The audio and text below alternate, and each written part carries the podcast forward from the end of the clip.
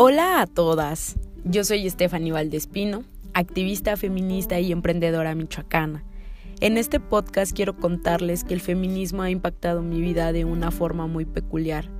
Relatar cómo ha sido y cómo sigue siendo mi proceso, hablando siempre desde la honestidad y la desnudez de mi alma, compartiendo con ustedes el conocimiento y las experiencias agradables, así como los tragos amargos que he pasado.